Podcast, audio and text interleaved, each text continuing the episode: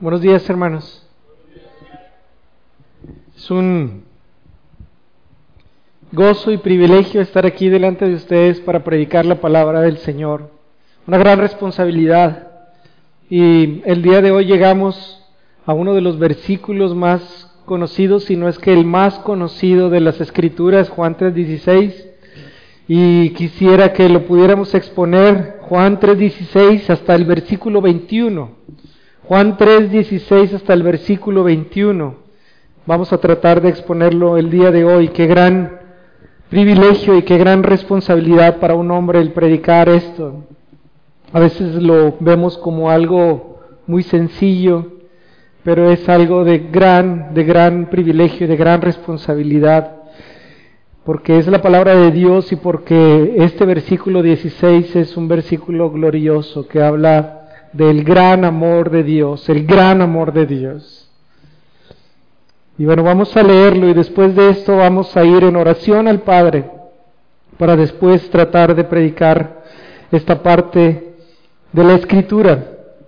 Juan 3, 16 al 21 dice así la palabra de Dios, porque de tal manera amó Dios al mundo que ha dado a su Hijo unigénito para que todo aquel que en Él cree no se pierda, mas tenga vida eterna. Porque no envió Dios a su Hijo al mundo para condenar al mundo, sino para que el mundo sea salvo por Él. El que en Él cree no es condenado, pero el que no cree ya ha sido condenado porque no ha creído en el nombre del unigénito Hijo de Dios. Y esta es la condenación, que la luz vino al mundo y los hombres amaron más las tinieblas que la luz, porque sus obras eran malas. Porque todo aquel que hace lo malo aborrece la luz y no viene a la luz para que sus obras no sean reprendidas. Mas el que practica la verdad viene a la luz para que sea manifiesto que sus obras son hechas en Dios. Vamos a orar. Padre, te amamos, Señor. Y si tú no estás aquí el día de hoy, si tu Santo Espíritu no está aquí, si tu Hijo Jesucristo no está aquí, en vano, Señor, venimos. En vano, Señor, estamos aquí porque verdaderamente a quien venimos a buscar el día de hoy es a ti, Dios. Necesitamos tanto de ti, necesitamos de tu palabra, de tu consejo, de tu amor, de tu misericordia, de un entendimiento más pleno de tu palabra, de tu evangelio, de un conocimiento más grande de tu persona, de la persona de tu Hijo Jesucristo y de la obra de tu Espíritu Santo, Señor. Venimos el día de hoy porque te necesitamos, Señor. No venimos para cumplir un tiempo específico. Te necesitamos verdaderamente, Señor, y yo hoy te pido que vengas y estés aquí hoy con nosotros. En el nombre de nuestro Señor Jesucristo te pedimos, Padre, que seas manifiesto el día de hoy, que tu palabra obre con poder, que tu Espíritu Santo, Señor, obre con poder, trayendo salvación a los perdidos, trayendo edificación a aquellos a quienes ya nos has salvado, a quienes ya nos has rescatado de este mundo de tinieblas, Señor nos has traído a tu luz admirable. Padre, ten misericordia de nosotros y ayúdanos y ayúdame. Trae a mi corazón y a mi mente, por favor, todo lo que ya has puesto en ella, todo pensamiento, toda meditación, basado en la lectura, Señor, en, en la oración, en en todo lo que tú has puesto ya en mi corazón y en mi mente para poder proclamarlo solamente para tu honra y gloria. Danos oídos para oír, ojos para ver, pies para caminar y poder seguir a tu Hijo Jesucristo para regresar a ti, Señor. Gracias. En el nombre de Cristo Jesús. Amén. Porque de tal manera amó Dios al mundo que ha dado a su Hijo unigénito para que todo aquel que en él cree no se pierda, mas tenga vida eterna. Y hemos estado viendo cómo Jesús habla con Nicodemo. Y de lo que el Señor está hablando con Nicodemo es acerca del reino de Dios, acerca de un nuevo nacimiento, acerca de la vida eterna. Y todo esto está eh, unido, es, algo intrínseco entre ellos, no es lo mismo, no son sinónimos, pero también son consecuencias. Una cosa sin la otra no puede ser. El reino de Dios, un nuevo nacimiento, o nacer del Espíritu y tener vida eterna. Dios es Espíritu. Entonces el reino de Dios es un reino espiritual al cual solamente se puede ver o se puede entrar si naces de nuevo, si naces del Espíritu. Si estás muerto, no puedes entrar, no puedes ver, estás muerto. Por eso es necesario que nazcas de nuevo, que nazcas del Espíritu. Y por cuanto has nacido, entonces tienes vida eterna. Antes estás muerto, naces y al nacer empiezas a vivir, a vivir una vida eterna. Y por cuanto estás vivo en el Espíritu, puedes entrar y ver y, recibir y vivir el reino de Dios. Esto es lo que está diciendo nuestro Señor Jesucristo a Nicodemo. Y, y Nicodemo le pregunta, pero ¿cómo puede hacerse esto, Señor? ¿Cómo puede hacerse? Y entonces nuestro Señor Jesucristo le dice, es necesario que el Hijo del Hombre, yo mismo, sea levantado, para que todo aquel que en mí cree tenga vida eterna. Así que lo que hemos visto es que hay una obra de salvación, todavía no aparece la palabra salvación, pero aquí la vamos a ver en este pasaje del día de hoy, pero que la obra de salvación es una que es trinitaria, esto es que el Dios Trino participa de ella. Dios Padre, Dios Hijo y Dios Espíritu Santo. Y nuestro Señor Jesucristo pone primero a la obra del Espíritu Santo que regenera y da vida a aquel hombre y en medio pone a la obra de Él mismo, la segunda persona de la Trinidad, a nuestro Señor Jesucristo, porque dice, Él tiene que ser levantado, yo tengo que ser crucificado, tengo que morir para pagar por los pecados y para que todo aquel que ponga su vista en mí, como sucedía en el Antiguo Testamento con la serpiente de bronce, tenga vida, sea sano, sea salvo. Entonces el Espíritu Santo aplica la redención que es obtenida por medio del Hijo. Pero todo esto basado en el gran amor de Dios, la primera persona de la Trinidad, el Padre. La obra de regeneración del Espíritu, la obra de redención realizada por nuestro Señor Jesucristo en su muerte, resurrección, ascensión a la derecha del Padre, y esto, todo esto, fundamentado en el gran amor de Dios. Este es el fundamento, esta es la raíz de la obra de salvación para este mundo y para esta humanidad. Porque de tal manera amó Dios al mundo que ha dado a su Hijo unigénito para que todo aquel que en Él cree no se pierda, mas tenga vida eterna. Es el amor de Dios, la raíz, es la fuente, es el fundamento de donde esta obra de salvación, esta obra de redención es aplicada a este mundo.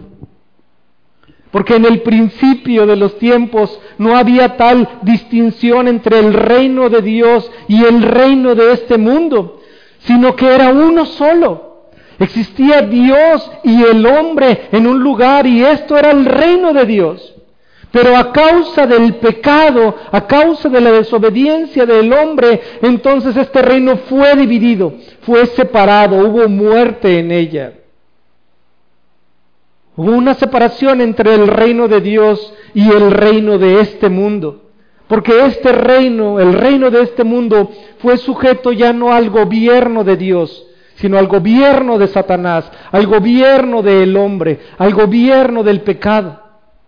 El reino de Dios habla de un gobierno que es justo, que es puro, que es limpio, sin contaminación, en el cual Dios gobierna y Él es el rey y Él es la autoridad. Pero cuando el hombre pecó, fue expulsado del Edén y entonces toda esta humanidad cayó bajo el reino de la oscuridad, bajo el reino de Satanás, bajo el reino de las tinieblas. Es por eso que en las escrituras también encontramos que Satanás es el príncipe de este mundo, es el rey de este mundo. Hay un reino de oscuridad, un, un reino de luz. Y todos, absolutamente todos nosotros hemos nacido dentro de este reino de oscuridad a causa del pecado de Adán, a causa del pecado de nuestro padre en la carne, Adán. Todos hemos nacido bajo pecado, todos hemos nacido en oscuridad, todos hemos nacido en tinieblas. Pero sin el amor de Dios no desechó a este mundo con todo y el pecado y con todo y las tinieblas, con todo y la desobediencia. Dios creó al hombre a su imagen y semejanza para que el hombre pudiera reflejarlo, para que el hombre pudiera vivir de la manera en la cual reflejara el carácter de Dios, reflejando todos y cada uno de nosotros su amor, su misericordia, su paciencia, su bondad, su benignidad su compasión, su misericordia, nuevamente su amor. Así nos creó Dios a su imagen. Pero al caer en pecado esta humanidad ahora es portadora de la imagen de aquel a quien obedeció. Satanás. Y entonces toda esta humanidad caída ahora vive bajo la imagen de aquel a quien obedece. Y entonces el común denominador de nosotros es mentira y es engaño y es traición, infidelidad, adulterio y asesinato y muerte. Porque esa es la imagen de aquel a cual hemos obedecido todos nosotros.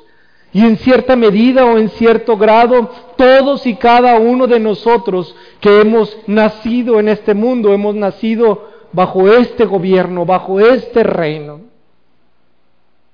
Pero sin embargo Dios no desechó a este mundo, porque Él ama a este mundo, Él ama a su creación, Él se propuso amar a este mundo y no nos desechó, no nos dejó ahí a la deriva no te ha dejado a ti a la deriva, no te ha rechazado, sino que ha amado, te ha amado en tal manera o en tal medida que ha dado a su Hijo unigénito para que no te pierdas, para que tengas vida eterna.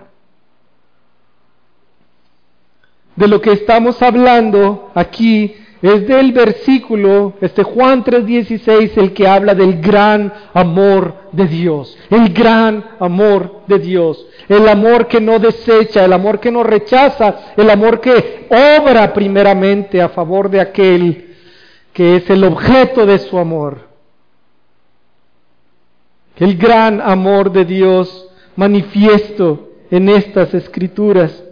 Dice el versículo número 16, porque de tal manera amó Dios al mundo, que ha dado a su Hijo unigénito para que todo aquel que en Él cree no se pierda, mas tenga vida eterna. Pero ¿qué es el amor?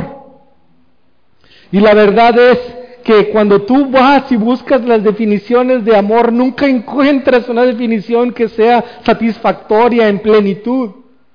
Pero quizá lo más cercano a esto es que el amor es un afecto, es un afecto que procede del corazón, un afecto. Es el más grande de los afectos. Es el más, el, el mayor de los afectos posible, el amor, pero que busca el bien de aquel a quien le es dado este amor. Es el mayor de los afectos. Hay diferentes afectos que tú puedes sentir por alguna persona, caridad, compasión, misericordia, etc. Pero el amor es el más grande de todos, porque siempre busca el bien para aquel a quien le es aplicado el amor. El más grande de los afectos. Y este amor, aunque es un afecto, siempre lleva o conlleva una obra a favor de aquel que es amado. Siempre lleva una obra. No solamente es un amor de palabras, sino que es un amor de hechos, en verdad. Es verdadero. Es un amor que es un afecto, porque yo te amo, entonces también hago una obra de bondad para ti, porque te amo. Y en eso demuestro mi amor por ti. Porque el padre de familia ama a su esposa, entonces trabaja para poder sustentarla. No nada más le dice, te amo mi amor, pero no trabaja y se queda sin llevar el sustento para su hogar.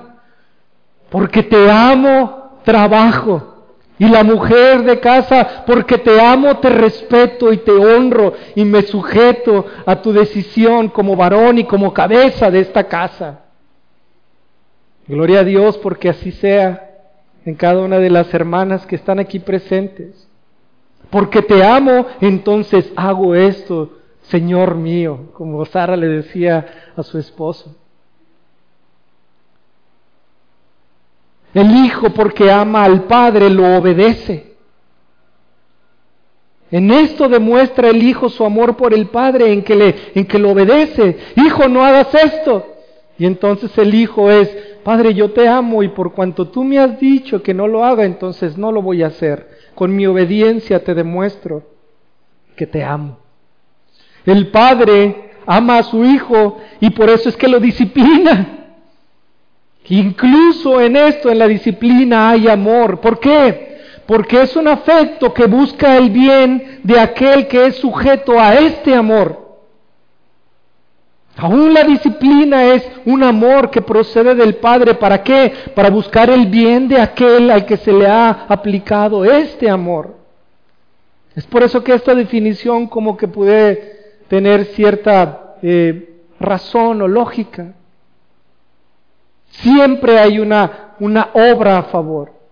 También podemos encontrar que en este amor hay un, hay un regalo, hay una ofrenda que es dado a aquel que es amado. Imagina un novio que va a visitar a su novia y entonces lleva flores, un regalo.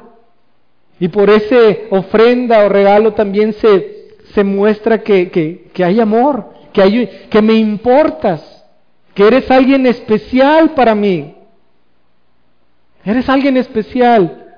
Te traigo esta ofrenda, te traigo este regalo.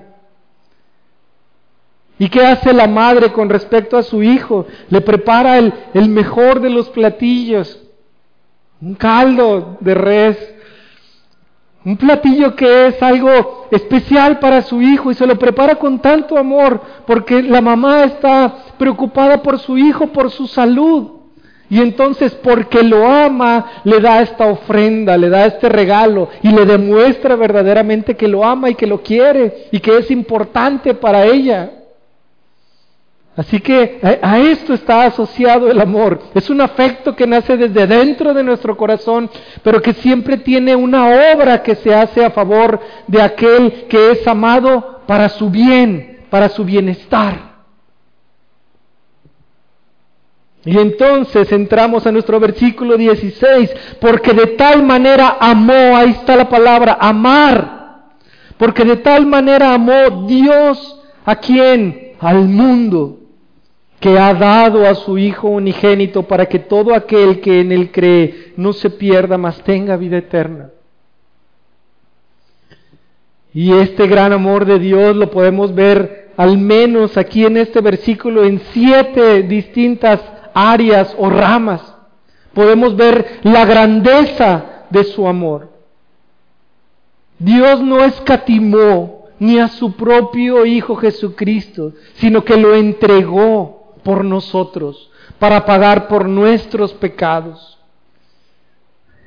cuando dice aquí, porque de tal manera amó, de lo que está hablando es de un nivel o de una medida que es eh, eh, muy alta, de tal manera es el amor de Dios que entregó a su Hijo Jesucristo para que todo aquel que en Él cree no se pierda, mas tenga vida eterna. Y si este es el gran amor por medio del cual dio Dios a su Hijo, entonces también nosotros pudiéramos ver el gran valor del pecado que nosotros hemos cometido en contra de un Dios que es santo. Hablábamos cómo el mundo, esta humanidad ha caído a causa del pecado. ¿Y cuántos pecados cometió Adán para que hubiera caído toda esta humanidad? Uno solo, desobediencia. Pero claro, por esta desobediencia vinieron muchos más pecados. Pero un solo pecado fue necesario para que entonces nuestro Señor, nuestro Padre, tuviera que haber dado a nuestro Señor Jesucristo. Y entonces podemos ver la magnitud del pecado, de la gravedad del pecado. En muchas ocasiones nosotros pensamos que mentir es algo simple o sencillo, algo que no tiene valor. Pero sin embargo es una ofensa tan grave delante de Dios que tuvo que haber dado nuestro Padre a su propio Hijo para pagar por ese pecado. Y nosotros no lo dimensionamos así. Porque el pecado no lo pagó Dios con, con cualquier sacrificio, con un carnero, con una oveja, con algún animal. No. Todo eso nunca pudo haber pagado por el pecado, nunca jamás. Porque es grave delante de Él, porque Él es santo, porque Él es puro, porque Él es limpio, porque Él aborrece el pecado. Pero sin embargo, Él es santo y justo, pero también Él es un Dios de amor. Él es amor. Y es tal el nivel de amor de, de, Dios que ha dado a su Hijo Jesucristo para pagar por el pecado de este mundo. Al menos en este versículo podemos ver el gran nivel de el amor de Dios, o amor de Dios, su inmensidad, cantamos en algunos, en, un himno que tenemos aquí en la iglesia. Oh amor de Dios, su inmensidad, su grandeza, el nivel del amor de Dios es tan grande que Él ha dado a su Hijo Jesucristo, a su único Hijo. Él no escatimó absolutamente nada, sino que dio lo más valioso. Ese es su amor. Si nosotros podemos equipararlo contra lo que nosotros pudiéramos hacer, ¿qué piensa que es lo, más que tú pudieras dar para manifestar o mostrar tu amor? ¿Qué sería lo más valioso que tú tuvieras que pudieras eh, dar o hacer para mostrarle a alguien su amor? Bueno, nuestro Señor Jesucristo dice que no hay mayor amor que este, que el que des la vida o tu propia vida por, por un amigo. En eso nosotros pudiéramos mostrar el gran amor que nosotros tuviéramos por algún amigo, en dar nuestra vida por él. Pero ahora ponte en el lugar de Dios Padre, quien no escatimó absolutamente nada y dio a su único Hijo, a su propio Hijo, nuestro Señor Jesucristo. Esto es lo que podemos ver primeramente, la grandeza de su amor. Y en este versículo también, en segundo punto, podemos ver el objeto de su amor. ¿Cuál es el objeto del amor de Dios?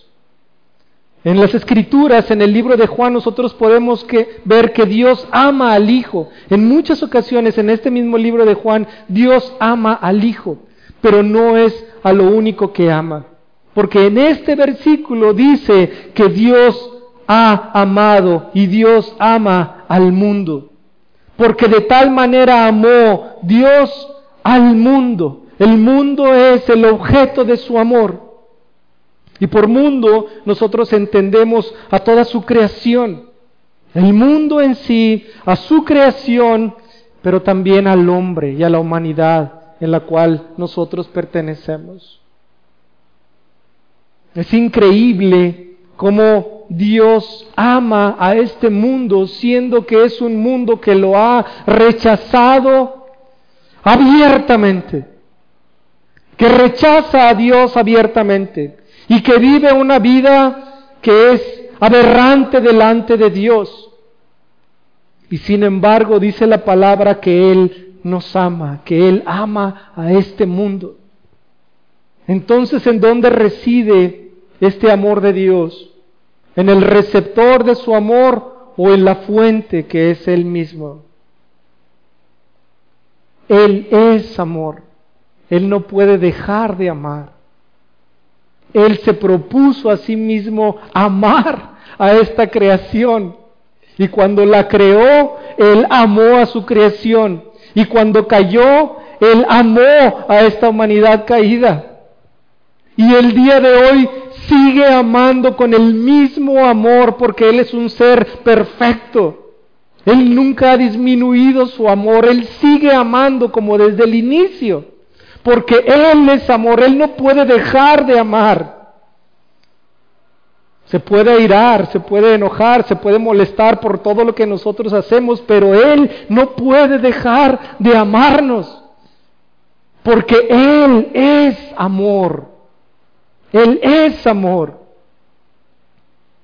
Y dice aquí que Él amó al mundo. El, el, mundo es el objeto de su amor. Toda la humanidad.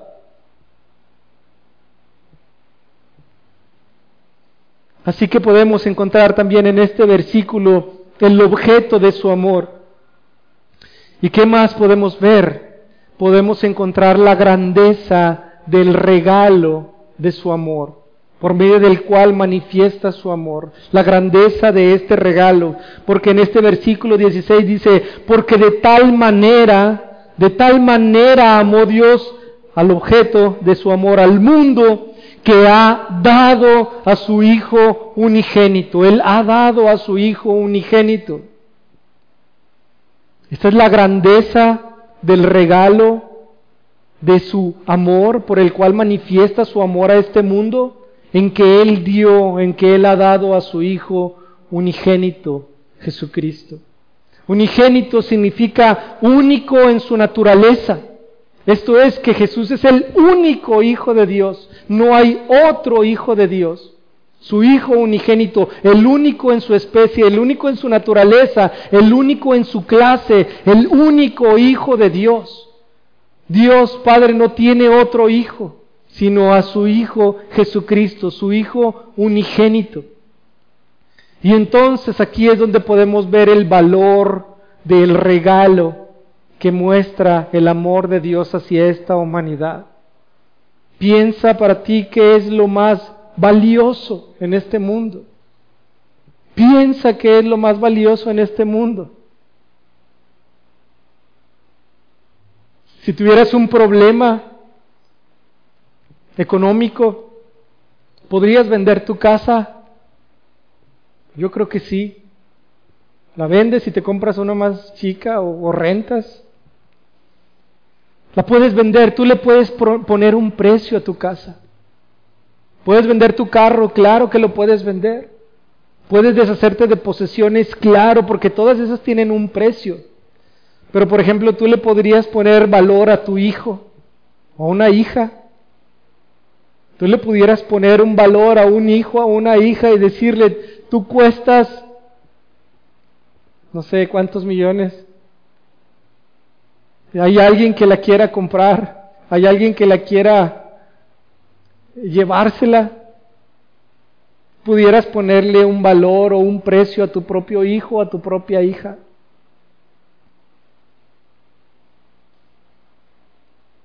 Creo yo que no. Y aquellos que son padres y que han tenido hijos saben el valor de sus, de sus hijos, de sus hijas. Que te quitaran a tu hijo o a tu hija así en un instante. ¿Qué habría en tu corazón? ¿Cómo podrías responder ante eso? Creo que entonces es cuando pudieras verdaderamente darle el valor a un hijo o una hija. Porque antes lo tenías y ahora de repente en un instante ya no lo tienes. Y entonces adquiere su verdadero valor. Bueno, Dios el Padre dio a su propio Hijo, su unigénito, el único Hijo. ¿Para qué? Para que su Hijo al ir a la cruz y derramar su sangre en esa cruz pudiera pagar por los pecados de cada uno de nosotros. Lo más valioso para Dios Padre, lo más sublime, lo más excelso, lo más grande, es lo que ha entregado Dios para pagar por nuestros pecados. ¿Por qué? Porque la paga por el pecado es muerte. Mas la dádiva de Dios es vida eterna en Cristo Jesús, Señor nuestro. Una gota de la sangre de nuestro Señor Jesucristo puede pagar por todos tus pecados porque es la sangre de aquel que es lo más amado, lo más importante, aquel, aquello que ni siquiera tiene valor para Dios el Padre. Y sin embargo Dios que es amor ha demostrado este amor a esta humanidad caída en que entregó eso a su propio Hijo, a su unigénito Hijo para pagar con su muerte, con el derramamiento de su sangre en la cruz, por los pecados que toda esta humanidad, que todos nosotros hemos cometido.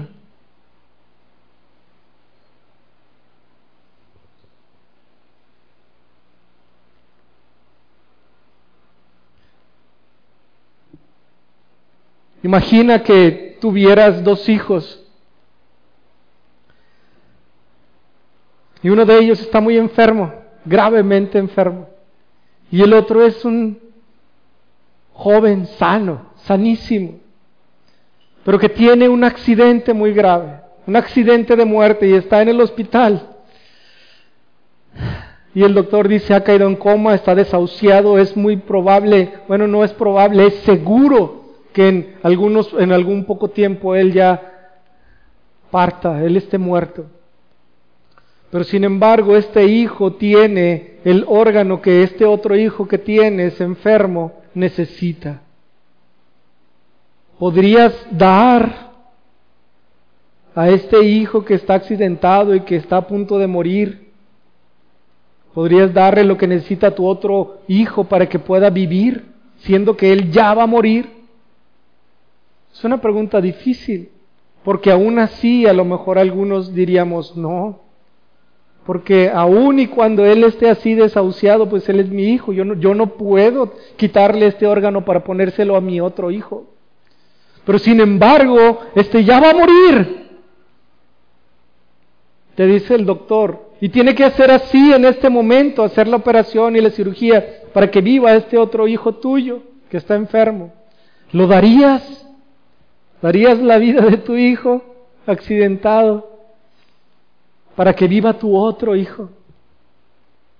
Pues a lo mejor sí.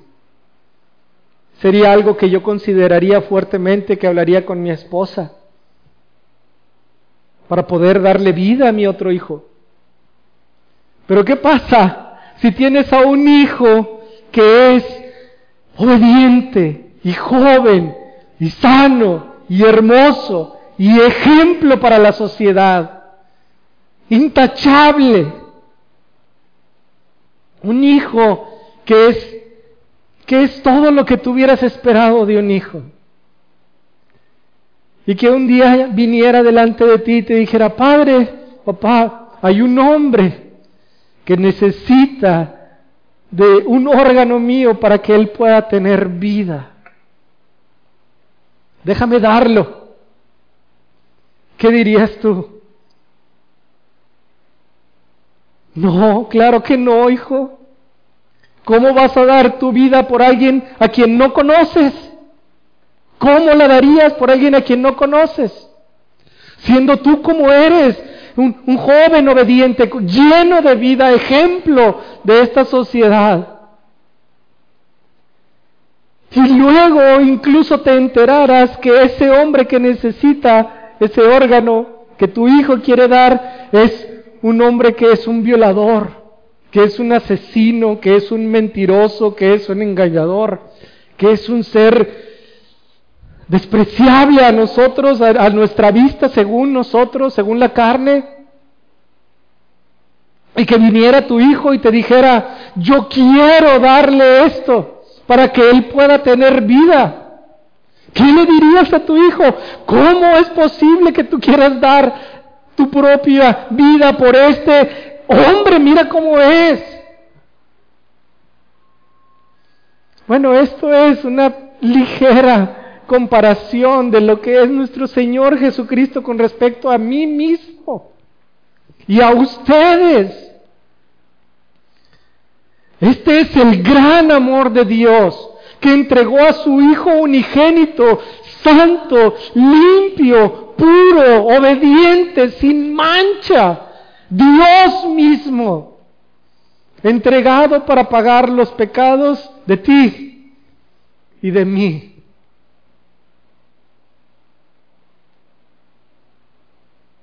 Es increíble.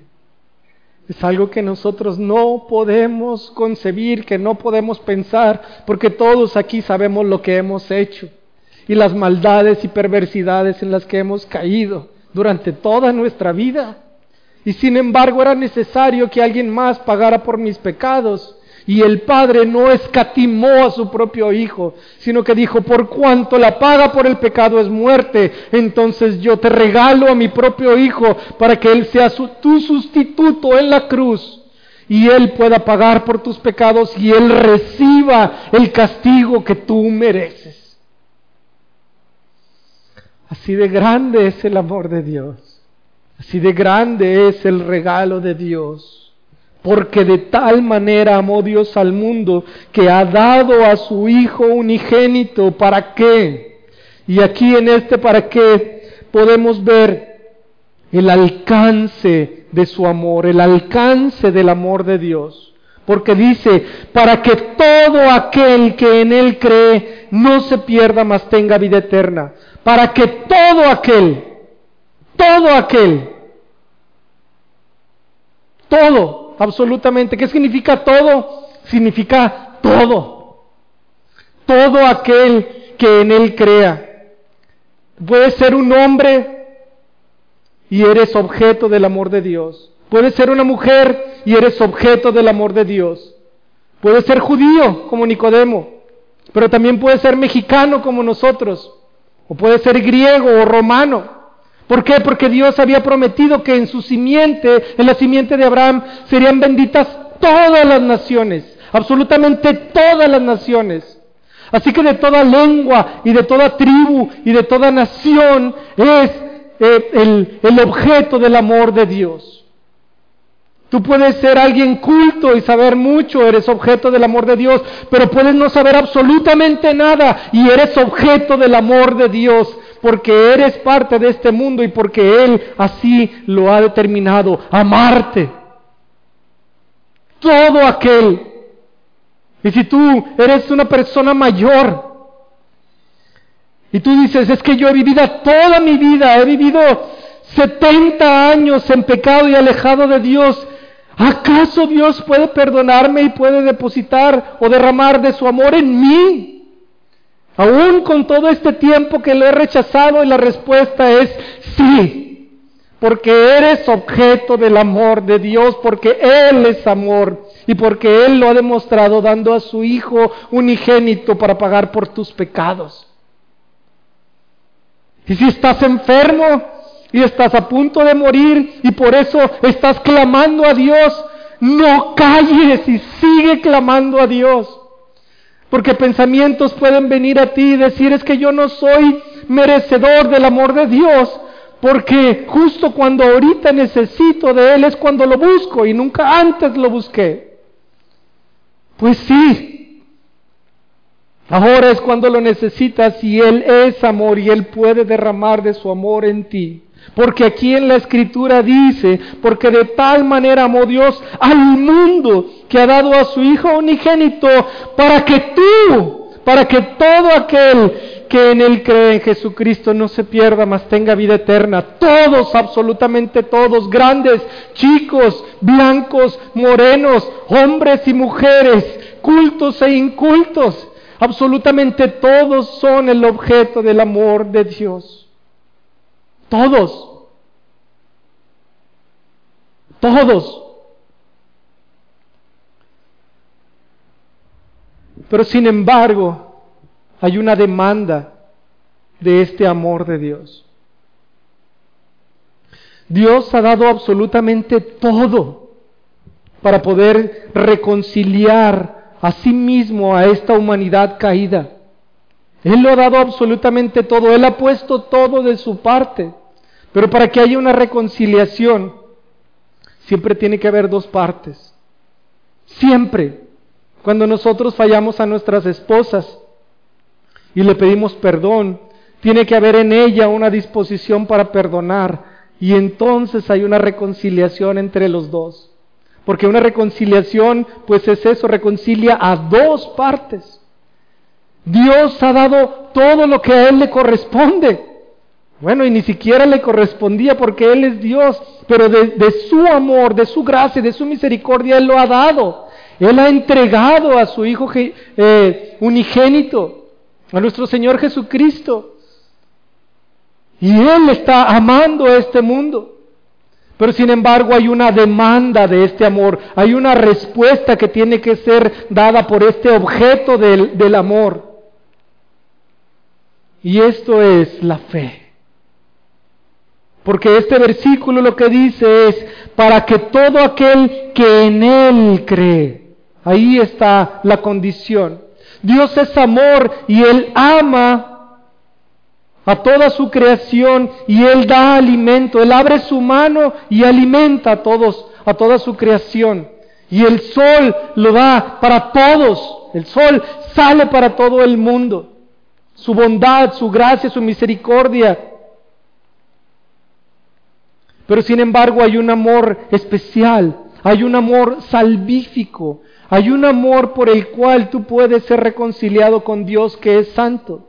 Y ese amor demanda de la fe, de que tú creas en el Hijo, en su Hijo Jesucristo al cual Él ha enviado. Aquellos que creen en Dios, aquellos que creen en su Hijo Jesucristo, son los receptores de este amor especial de Dios aquel amor salvífico, aquel amor que reconcilia.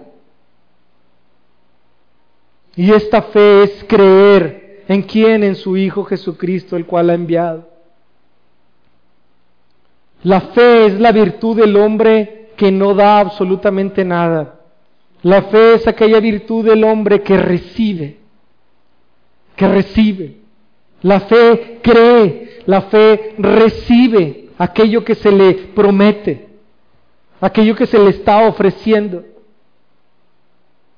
Si yo agarro mi Biblia y se la doy a, la hermana, que tuvo que hacer ella para, para, para obtener esa Biblia? Absolutamente nada, sino simplemente recibirlo, aceptarlo. La fe tiene que ver con esto, aceptar, recibir. Y por cuanto has recibido y has aceptado, entonces también sigues y consideras a aquel en quien has depositado tu fe y tu confianza. La fe tiene una, una voz pasiva y una voz activa, por así decirlo. La fe recibe, es el creer, pero también provoca fidelidad lo activo de la fe. Tiene una consecuencia. Por cuanto yo creo en Jesucristo, entonces es que lo sigo. Tú no puedes decir que crees en Jesucristo si no estás siguiendo a, Jesucristo. La fe tiene que ver con la consideración correcta de quién es Jesús. Y cuando Jesús habla con Nicodemo y le dice, el Hijo del Hombre tiene que ser levantado para que todo aquel que en Él cree no se pierda, de lo que está hablando nuestro Señor Jesucristo es de sí mismo como un Salvador, pero también como un Señor. Como un Salvador, aquella serpiente de bronce que en el Antiguo Testamento al poner tus ojos eras salvo, eras sano de esa de esa picadura de, la, de las eh, serpientes, que es un simbolismo al pecado, salvación. pero también hijo de hombre, lo que tiene que ver, y esto lo vemos en, en, Daniel en el capítulo número 7, es aquel al que se le ha dado el dominio, aquel al que se le ha dado el reino, y la honra y la gloria y el poder. Esto es el Señor, Él es el Rey. Y entonces podemos entender que Dios ha dado a su Hijo unigénito a este mundo para que todo aquel que en Él crea lo considere verdaderamente como esto, como un Salvador y como un Señor.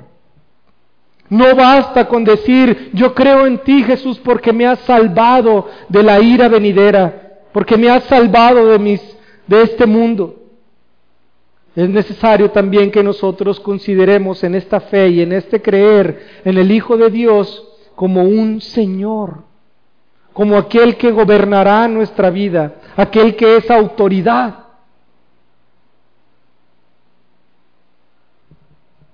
Porque de tal manera amó Dios al mundo que ha dado a su Hijo unigénito para que todo aquel que en Él cree, que aquel que deposita su confianza en Cristo, que se sujeta a su señorío, que se sujeta a su gobierno, ya no al gobierno de este mundo, el gobierno del pecado y de tinieblas y de oscuridad, sino al gobierno de la luz y de justicia y de santidad.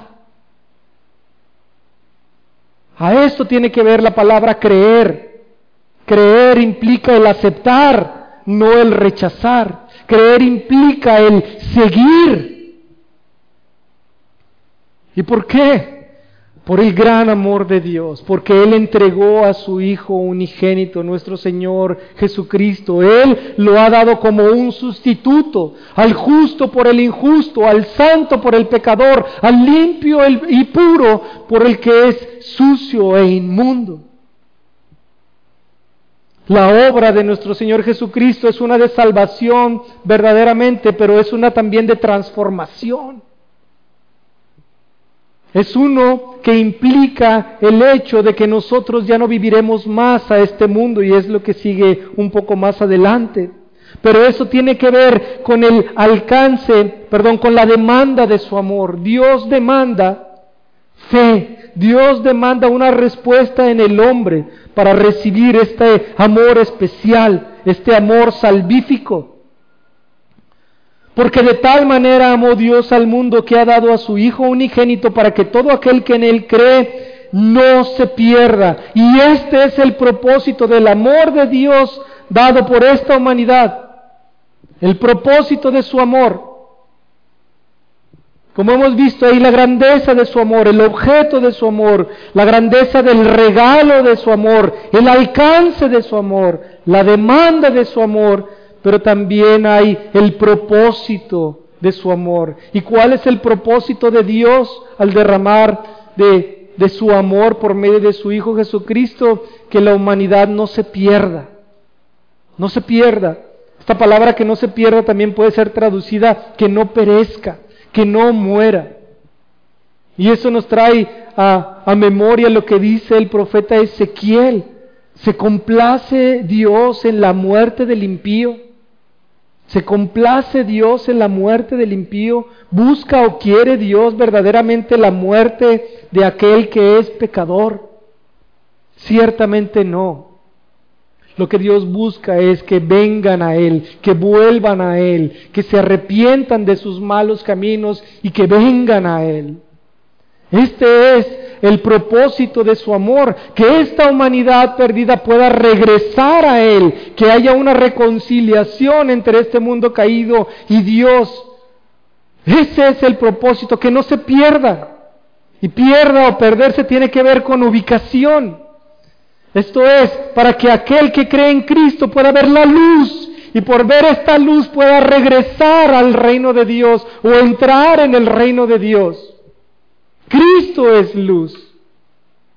Y nosotros si estamos perdidos es porque estamos pegando de un lado a otro en este mundo a causa del pecado.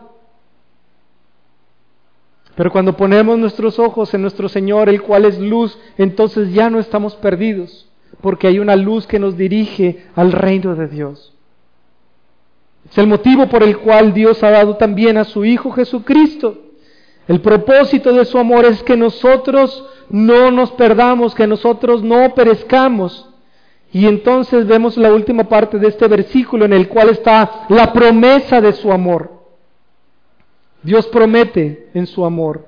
Y esto es, más tenga vida eterna.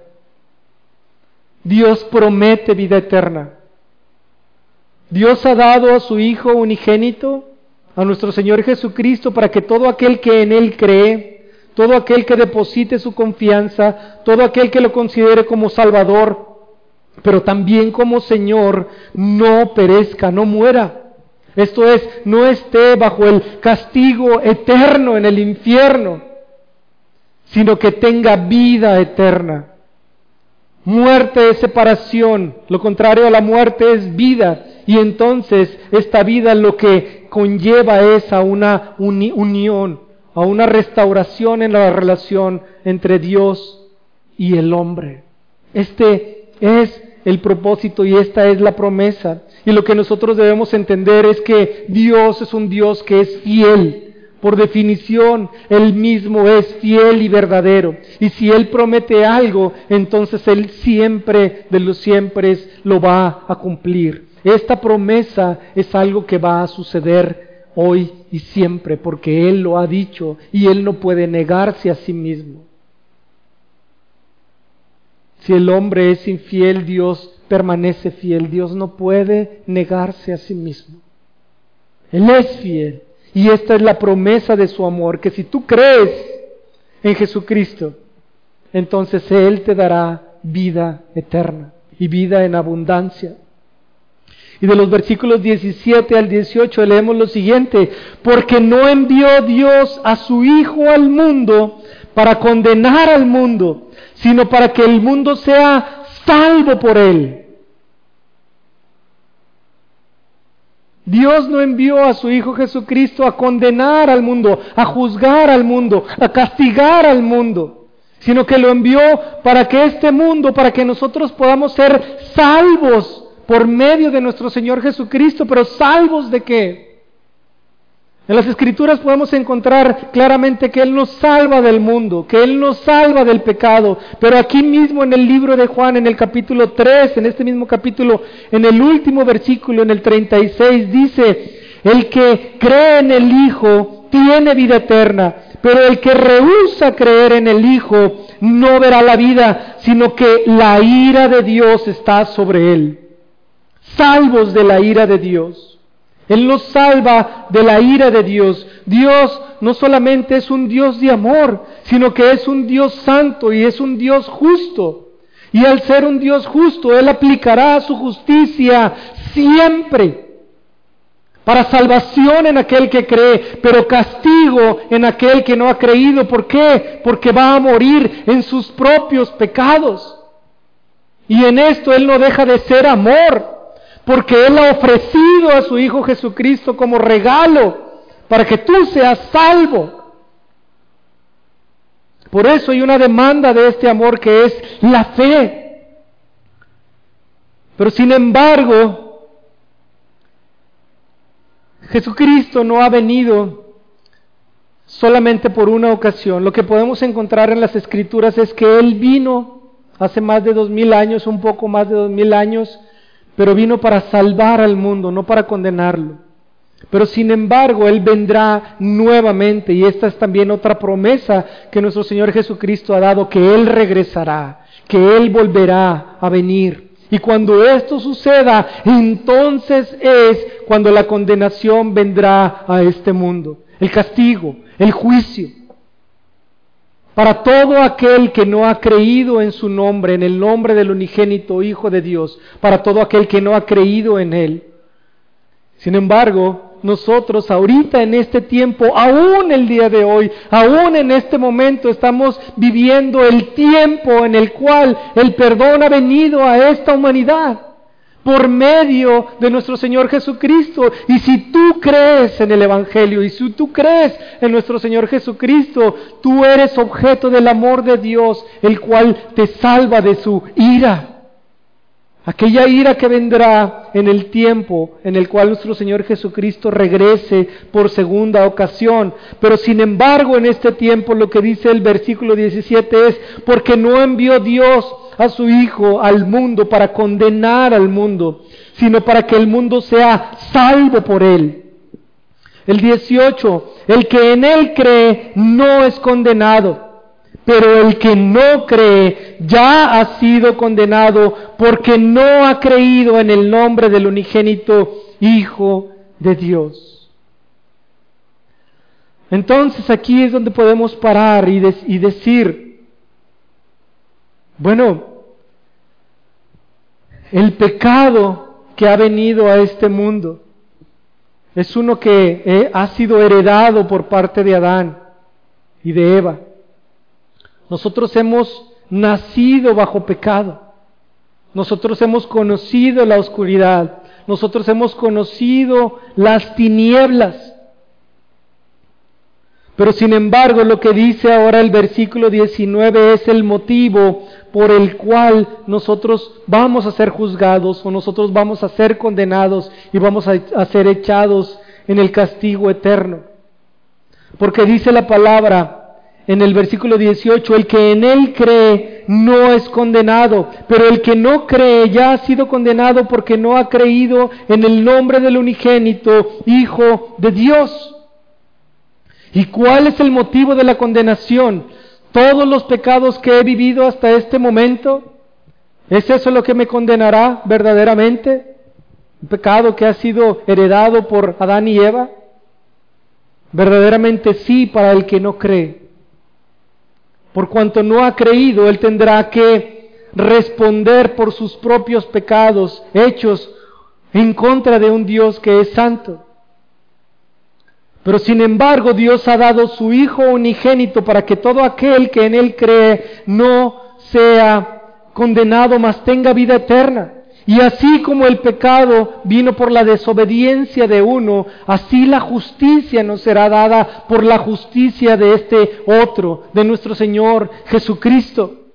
Y esta es la condenación, dice el versículo 19, que la luz vino al mundo y los hombres amaron más las tinieblas que la luz, porque sus obras eran malas. Este mundo ha caído en pecado, este mundo ha caído en oscuridad. Todos nosotros hemos conocido lo que es malo delante de Dios. Todos nosotros lo hemos hecho. Pero sin embargo este versículo nos dice por qué es que esta condenación vendrá sobre todo aquel que no ha creído. ¿Por qué? Porque la luz vino al mundo. Nuestro Señor Jesucristo, Él es la luz. Y Él vino a este mundo. Y dice la palabra que nadie ha conocido a Dios, nadie le ha visto, nadie ha visto a Dios. El unigénito Hijo de Dios, el que está en el seno del Padre, Él le ha dado a conocer. Dice también en este libro de Juan en el capítulo 1. Jesucristo ha dado a conocer a Dios. Nosotros hemos conocido la oscuridad, pero Dios ha enviado a su Hijo y su Hijo es la plena imagen de Dios mismo, de Dios Padre. Y Dios Padre lo ha enviado a este mundo, Él ha enviado a la luz a este mundo, a este mundo de oscuridad.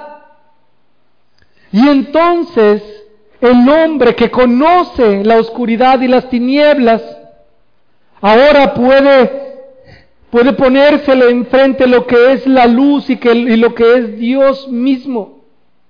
Y sin embargo la condenación viene a este hombre porque este hombre ha amado más la forma de vida en la cual está eh, inmerso a causa del pecado que querer vivir conforme a lo que Dios dice que nosotros debemos de vivir.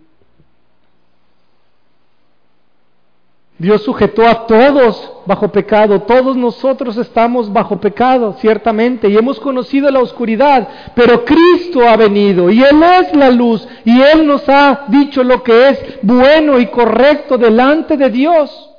Así que nosotros, todo aquel que en Él cree, debe entonces voltear a la luz y ver que en Él hay salvación y que en Él hay reconciliación con Dios, Pero ¿por qué es que el hombre no viene a Dios? Porque el hombre ama más a las tinieblas que a la luz. Simple y sencillamente.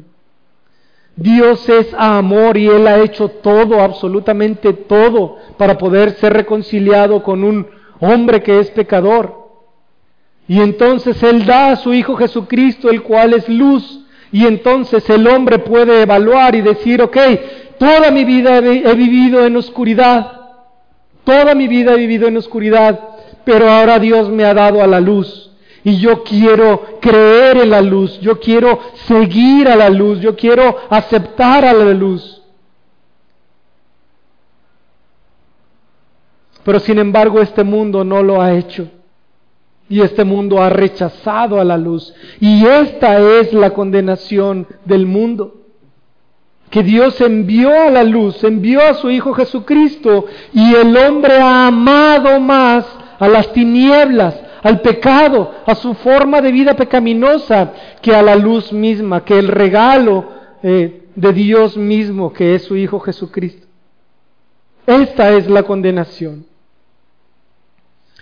Si nos quedáramos solamente hasta el versículo 16 en el cual viéramos el amor de Dios, entonces quizá todo el mundo dijera, sí, yo acepto a Jesús y creo en Él. Pero también quiero seguir viviendo en oscuridad. Quiero seguir viviendo en pecado. No quiero arrepentirme. Y eso es imposible para Dios, porque Dios demanda santidad. Sin santidad nadie verá a Dios, absolutamente nadie. Y Él demanda esto, demanda santidad. ¿Cuál es el camino que el hombre tiene que seguir para presentarse santo delante de Dios? Es el camino que ha indicado nuestro Señor Jesucristo. Porque nuestro Señor Jesucristo descendió de Dios y vivió en este mundo de oscuridad y fue aún más allá y murió pero sin embargo Él resucitó al tercer día y después de 40 días ascendió a la derecha del Padre. Es el único hombre, 100% hombre, que ha realizado esto. Él ha regresado al Padre. Él es el camino.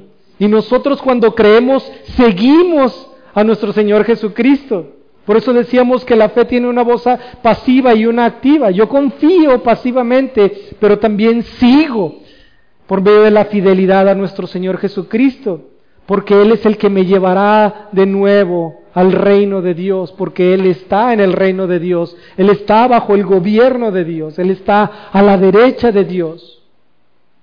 Pero sin embargo esta humanidad considera a Dios que es amor y no busca arrepentirse de sus pecados. Y cree que cuando esté delante de Dios, Dios como es amor y como es bueno, Él los va a perdonar. Eso es lo que cree el mundo. Que Dios va a decir, bueno, yo soy amor, está bien. Este, sí creíste en Cristo, pero no te arrepentiste de tus pecados, eh, está bien, te voy a dejar entrar en mi reino. Y oh sorpresa, porque cuando estas personas estén delante de Dios, el Señor simplemente los va a agarrar y los va a poner en el infierno porque no creyeron verdaderamente con esa fe salvífica que involucra fe y arrepentimiento en su Hijo amado, nuestro Señor Jesucristo. Esta es la condenación del mundo, que la luz vino al mundo y los hombres amaron más las tinieblas que la luz. ¿Por qué? Porque sus obras eran malas. Y aquí viene la pregunta claramente para todos nosotros. ¿Qué es esa obra mala que te impide que vengas a nuestro Señor Jesucristo? ¿Qué es ese pecado que te está sujetando a este mundo? Porque lo que ha hecho nuestro Señor Jesucristo es venir y sacar de este mundo a todos aquellos que creen a una herencia incorruptible que está esperándonos a nosotros en los cielos, reservada a todos nosotros. Él vino y nos está sacando y nos está llevando de regreso al Padre, al reino de Dios. Pero el mundo te ofrece cosas a las cuales tú no quieres dejar, no quieres soltar. Y si no las sueltas y si no las dejas, obviamente te vas a quedar en ese mundo. ¿Qué es lo que tienes sujeto? ¿Qué pecado te está sujetando para que no vengas a Cristo en arrepentimiento y fe? Alcohol, drogas, promiscuidad, sexo,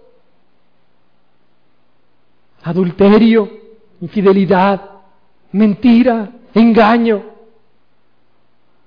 ¿Qué es lo que te tiene sujeto para que vengas verdaderamente a Cristo? Porque si tú dices que estás en la luz, pero caminas o andas en las tinieblas, ciertamente te estás engañando a ti mismo. Porque estás en las tinieblas, porque estás en el mundo perdido y caído, porque no has aceptado y recibido y creído y seguido verdaderamente a Jesús, el Hijo de Dios. Porque todo aquel que cree en Jesucristo entonces camina en luz. Es una nueva creación, ha nacido de nuevo, ha nacido del Espíritu, hay una nueva naturaleza. Cuando en la segunda venida nuestro Señor venga, Él hará juicio y entonces aquellos que resuciten para castigo eterno morirán. Ellos van a morir. Pero nosotros los que hemos creído hemos muerto en vida. Hemos muerto en vida.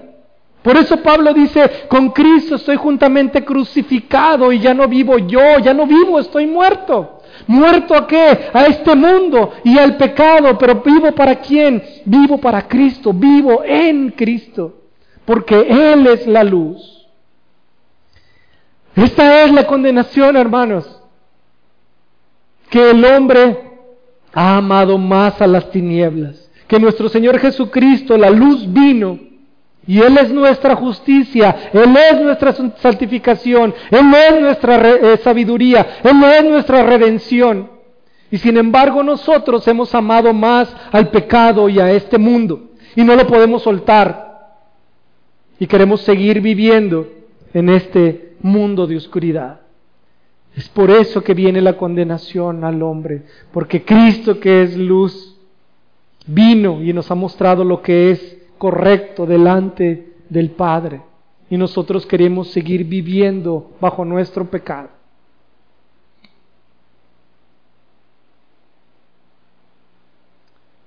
El Señor nos preguntará, el Padre, ¿amas a mi hijo? ¿Amaste a mi hijo? Nosotros le diremos, sí. Bueno, entonces, ¿por qué no dejaste ese pecado?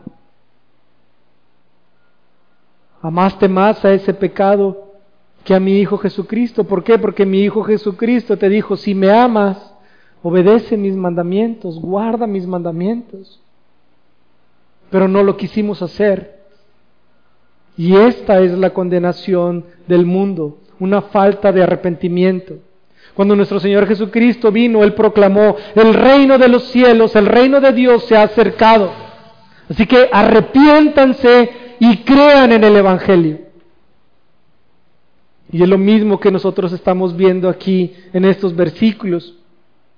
Y dice el versículo número 20 y el 21 para cerrar, porque todo aquel que hace lo malo aborrece la luz y no viene a la luz para que sus obras no sean reprendidas nuevamente. Todo aquel que hace lo malo aborrece a la iglesia, aborrece a Cristo, aborrece a Dios y no viene a Dios porque no quiere que sus obras, las cuales ama, le sean quitadas. Este es el motivo por el cual el hombre no viene. Y esta es su propia condenación. Porque no quiere dejar el pecado, porque no quiere dejar la inmundicia, porque no quiere dejar aquello que lo mantiene en este mundo. No quiere que sus obras malas sean reprendidas. No quiere que le sea quitado el alcohol, no quiere que le sea quitado las mujeres, no quiere que le sean quitadas las drogas, no quiere que le sea quitada la pereza, no le quiere que le sea quitada la ira, ni el rencor, ni el odio. Se quiere quedar con eso, no quiere que sea reprendido, no quiere arrepentirse verdaderamente. Pero sin embargo, Dios ha demostrado su amor de tal manera que no escatimó ni a su propio Hijo Jesucristo, para que todo aquel que en Él cree, todos, absolutamente todos, que en Él creamos, tengamos vida eterna y no muramos y no perezcamos y no estemos apartados y alejados de Dios. Versículo 21 dice, mas el que practica la verdad viene a la luz. Aquel que ha creído en la verdad viene a la luz. Esto es a nuestro Señor Jesucristo. ¿Para qué? Para que sea manifiesto que sus obras son hechas en Dios una nueva criatura, alguien que ha sido salvo y que cree en Jesucristo y descansa en Jesucristo, nunca vivirá diciendo que es por su propio mérito el que es bueno delante de Dios, sino que reconoce delante de Dios que todo lo bueno que puede hacer es porque le ha sido dado por él mismo, que ha sido recibido de la gracia de Dios.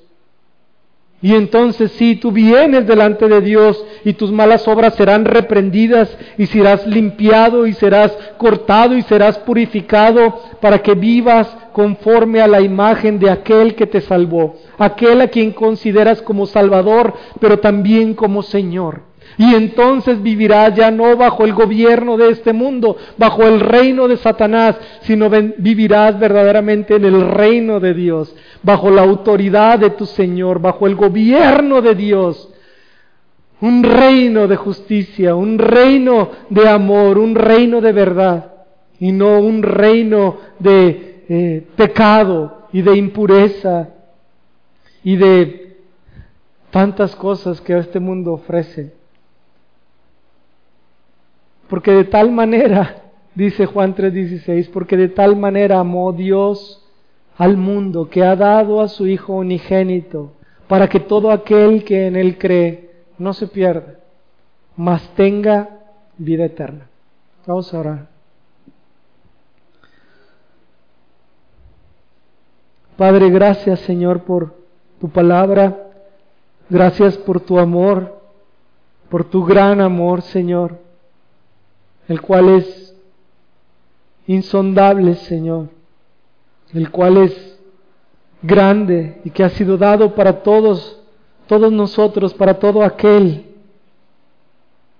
que recibe a tu Hijo Jesucristo, que cree en tu Hijo Jesucristo, que sigue a tu Hijo Jesucristo.